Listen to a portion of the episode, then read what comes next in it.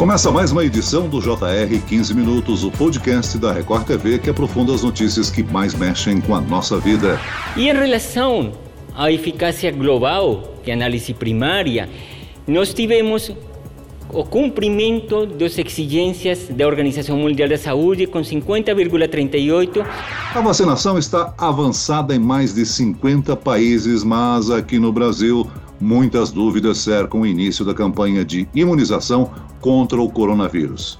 A eficácia da Coronavac, a vacina produzida pelo Instituto Butantan com o laboratório chinês Sinovac, foi questionada pela Anvisa, que pede mais documentos e comprovações para autorizar o uso emergencial. O diretor do Instituto Butantan atribui à vacina 78% de proteção contra casos leves da doença e 100% de proteção contra casos moderados e graves. Mas dados divulgados hoje mostram uma eficácia menor que 60%, porém acima dos 50% mínimos necessários. O que isso quer dizer? Qual a diferença de eficiência da vacina e de eficácia? Eu converso com o biólogo e pesquisador da União Pro Vacina da Universidade de São Paulo, Luiz Almeida. Bem-vindo, Luiz. Olá, Celso, um prazer novamente estar aqui. Muito obrigado pelo convite. E quem nos acompanha nessa entrevista é a repórter do Jornal da Record, que está trazendo todas as novidades sobre a vacina, Cleisla Garcia. Olá, Cleisla. Olá, Celso. Bom demais estar com você aqui de novo, dividindo desse podcast. E para falar da vacina, né? Um assunto que ronda a nossa vida desde março do ano passado, quando a pandemia da Covid começou no Brasil. E é claro que a gente quer uma vacina eficaz, né, Celso, que nos proteja mesmo da doença. Luiz, muito obrigada pela parceria mais uma vez. E a minha pergunta tinha que ser essa, né? Por que, que a eficácia da vacina divulgada há alguns dias ela já mudou um pouco? Como é que a gente pode entender tudo isso? Chega a ser um banho de água fria ou não, Luiz? Pois é, não é um banho de água fria. A forma como foi apresentada ali naquela coletiva deixou muitas dúvidas no ar. Então, o que foi realmente apresentado ali? Quando a gente faz um estudo de vacinação na população, aquele fase 1, fase 2, fase 3, o que a gente procura avaliar primariamente, o desfecho primário, é número de doentes que apareceram no grupo vacinado em relação ao grupo que recebeu o placebo. O que foi apresentado foi alguns graus da doença baseado numa tabela do OMS que vai desde zero até 10, sendo zero que a pessoa não tem nem o vírus, não tem nem o material genético do vírus no corpo dela. De 1 até 3 é doença leve, 4 e 5 doença moderada, de 6 até 9 doença grave e 10, o último grau, é morte. O Butantan apresentou de grau leve apenas aquela faixa que engloba ah, o nível 3 da doença. Então são ah, pessoas que precisaram ir a algum centro ambulatorial para receber um atendimento, mas não foram internadas. Esse era aquele 78% de eficácia. Então, para doenças leves desse grau 3. Para moderado, grau 4 e 5, as pessoas não precisaram, não tiveram eventos disso na vacinação. Por isso,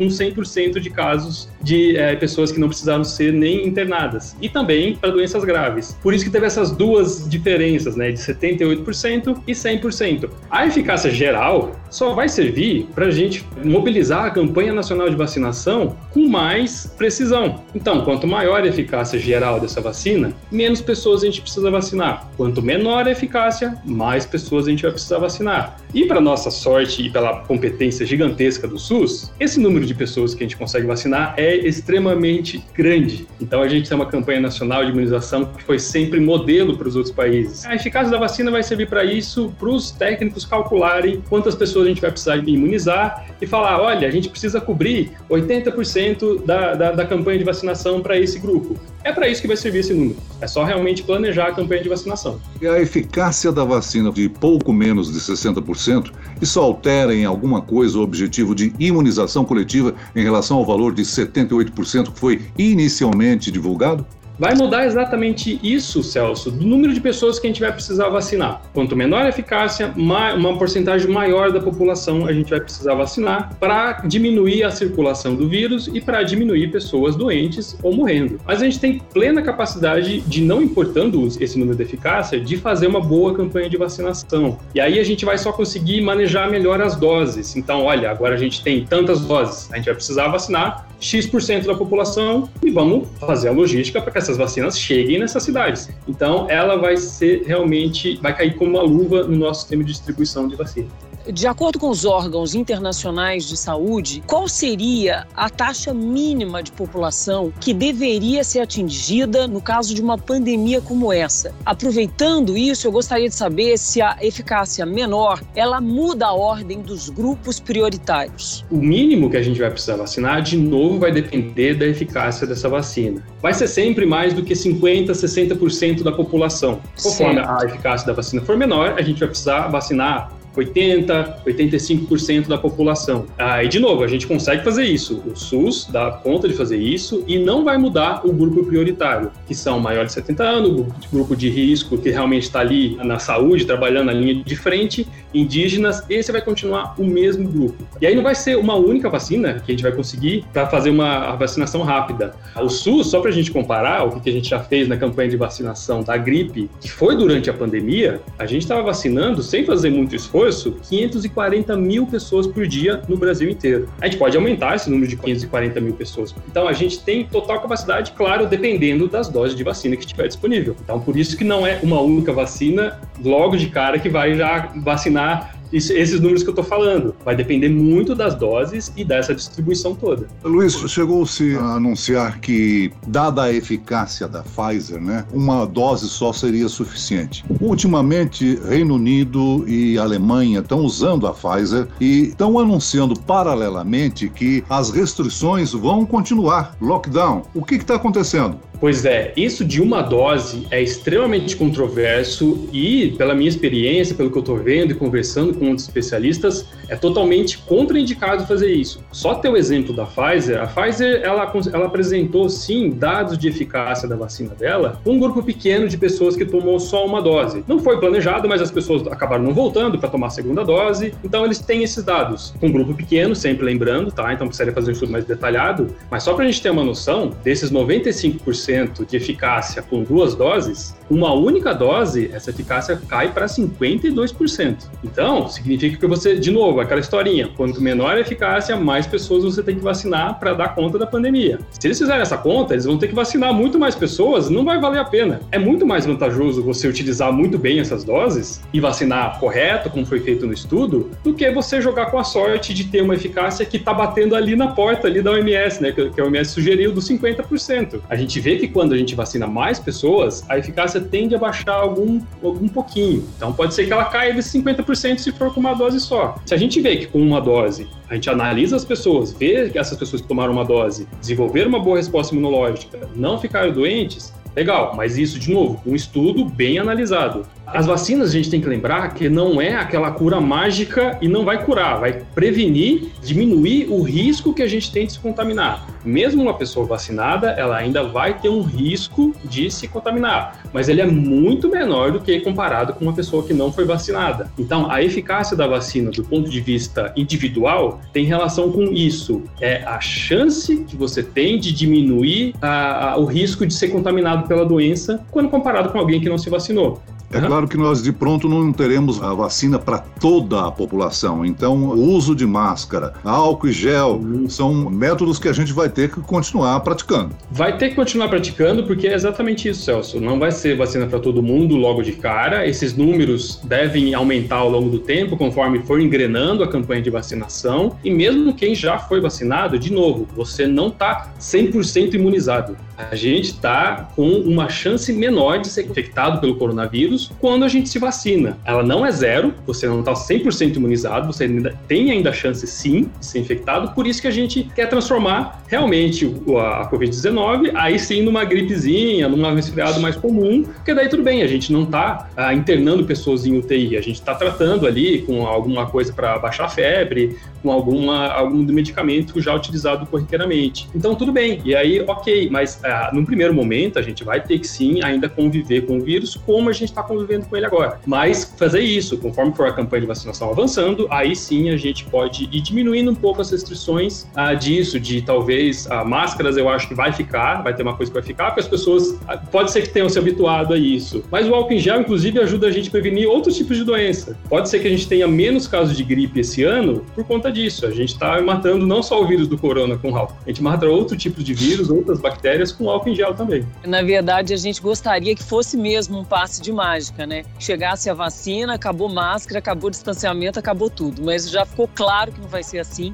Mesmo assim, o brasileiro quer muito saber o dia que vai começar. Todo mundo só faz essa pergunta. O governo federal já sinalizou que a campanha nacional deve começar entre 20 desse mês e 10 de fevereiro, mas já o governo do estado de São Paulo prevê o início da campanha no dia 25. Normalmente, quando é esse esquema unindo o Sistema Único de Saúde, todo o controle passa a ser mesmo, né, entre município, estado, governo federal. É possível, do ponto de vista legal até, que o governo do estado de São Paulo comece oficialmente a campanha antes do resto do país? Isso é possível? Olha, a gente tinha até então, em 2020, começou uma lei que regulamentava isso. Eu não vou entrar em muitos detalhes porque realmente não é minha área, mas que se o governo oferecesse algo melhor do que a federação está oferecendo para tratar a população, eles poderiam sim, desde que autorizados pela Anvisa a fazer isso. Então, uma coisa é você realmente ter aprovação da vacina por outros países, outra coisa é aprovar o uso aqui. Isso vai continuar exclusivo da Anvisa. Então, a partir do momento que a Anvisa regulamentar e permitir que as vacinas sejam aplicadas, os estados, por lei, ainda podem fazer isso. Por enquanto que está na análise técnica, a Anvisa está fazendo o papel dela, é, é isso, ela tem algumas exigências dela mesmo, mas a gente tem que aguardar enquanto tiver nessa esfera técnica da vacina. A partir do momento que acabar isso e virar, se virar uma coisa política, aí vai ser realmente muito complicado essa judicialização da vacina. É uma briga que a gente não espera ver, tomara que não tenha, e que os estados entendam que a vacinação é uma ação coletiva. Não adianta só o estado de São Paulo, o estado do Rio de Janeiro, Rio Grande do Sul se vacinar, é o Brasil inteiro, porque a gente tem esse movimento grande de pessoas que vai continuar circulando o vírus e não é isso que a gente quer. Então, é possível sim que os estados comecem por lei, mas tomara que não chegue nesse nível de ter que usar a lei para vacinar as pessoas. Na realidade, a única vacina que nós temos aqui no Brasil hoje é a chinesa, né? Tá, tá as duas sendo aprovadas simultaneamente, né? Em estoque é. A em estoque, com certeza. A única que a gente tem aqui que já está em solo brasileiro é a da Coronavac. A de Oxford a gente tem uma demanda para comprar elas, mas realmente ainda está nessa fase de compra. A gente fica até meio perdido, eu fico imaginando a confusão na cabeça das pessoas, né, Luiz? Porque a pesquisadora de Oxford, que inclusive é uma brasileira, ela também defende dose única, né? Quer dizer, é uma hora de esperar a questão técnica mesmo, né, Luiz? É, essa questão da dose única é muito polêmica, mas analisando os dados, analisando o que foi feito de estudo que a gente tem, realmente não é o momento de arriscar agora. A gente quer vacinar o maior número de pessoas possível, mais diferente dos outros países que estão se vacinando. O Reino Unido, sim, eles têm um sistema público de saúde e eles estão fazendo ali, por mais que ainda tenha ainda nesse começo, ah, eles estão conseguindo vacinar muito bem. Eu acho realmente não é o momento de arriscar qualquer coisa. E essa campanha também, o nosso grupo União para Vacina, a gente está tentando mobilizar mesmo as redes sociais para informar as pessoas com informação de qualidade, sair um pouco dessas fake news e desmistificar, porque as pessoas criaram interesse pelas vacinas que nunca tinha tido antes. Mas a gente não precisa não discutir isso na mídia, muito pelo contrário. Eu acho que a gente tem que pautar, aproveitar que as pessoas têm esse interesse em ciência, mas aí, como tem esse interesse em ciência, é perfeito. Essas iniciativas que a gente está fazendo, o podcast que a gente está gravando aqui, é incrível para a gente conseguir alcançar o maior número de pessoas e esclarecer aquelas que têm dúvidas sinceras. Luiz, é justificar as às tantas exigências que a Anvisa faz com relação às vacinas, uma vez que organismos internacionais como o FDA e outros na Inglaterra já aprovaram as vacinas e nós estamos necessitando emergencialmente a vacina? A Anvisa ela sempre teve esse caráter rigoroso que ela tem, é muito complicado, mesmo não tendo em momento de pandemia, aprovar qualquer medicamento pela Anvisa. Eu vejo que pode ser sim, alguns especialistas, melhor do que eu já falaram, que algumas dessas reivindicações indicações da Anvisa está pedindo até dado demográfico da população, quer uma vacina para os brasileiros. Ok, sempre foi assim, mas a gente poderia pensar melhor esses critérios para ver se realmente faz sentido. Ah, os outros ah, órgãos regulamentares também são tão exigentes quanto, mas são diferentes. São algumas exigências diferentes realmente que a gente tem aqui da Anvisa. Eu confio muito na Anvisa, no trabalho técnico das pessoas que dedicaram a vida. Então, eu acho que é melhor a gente esperar e sem é, isso de novo, de politizar, inclusive a Anvisa. Isso que não pode acontecer. Tem que ser sempre uma decisão técnica. Então, eu acho que são dados válidos até um certo ponto que não, não chega ao exagero. Muito bem, nós chegamos ao fim desta edição do 15 Minutos. Agradeço a participação do biólogo e pesquisador da União Pró Vacina da Universidade de São Paulo, Luiz Almeida. Obrigado, Luiz. Obrigado, pessoal. Fico sempre à disposição. E agradeço também a presença da repórter da Record TV, Cleisla Garcia. Cleisla. Muito obrigada mais uma vez, Celso. Obrigada, Luiz. Esse podcast contou com a produção de Homero Augusto e dos estagiários David Bezerra e Larissa Silva. Sonoplastia de Pedro Angeli. E eu, Celso Freitas, te aguardo no próximo episódio. Até lá!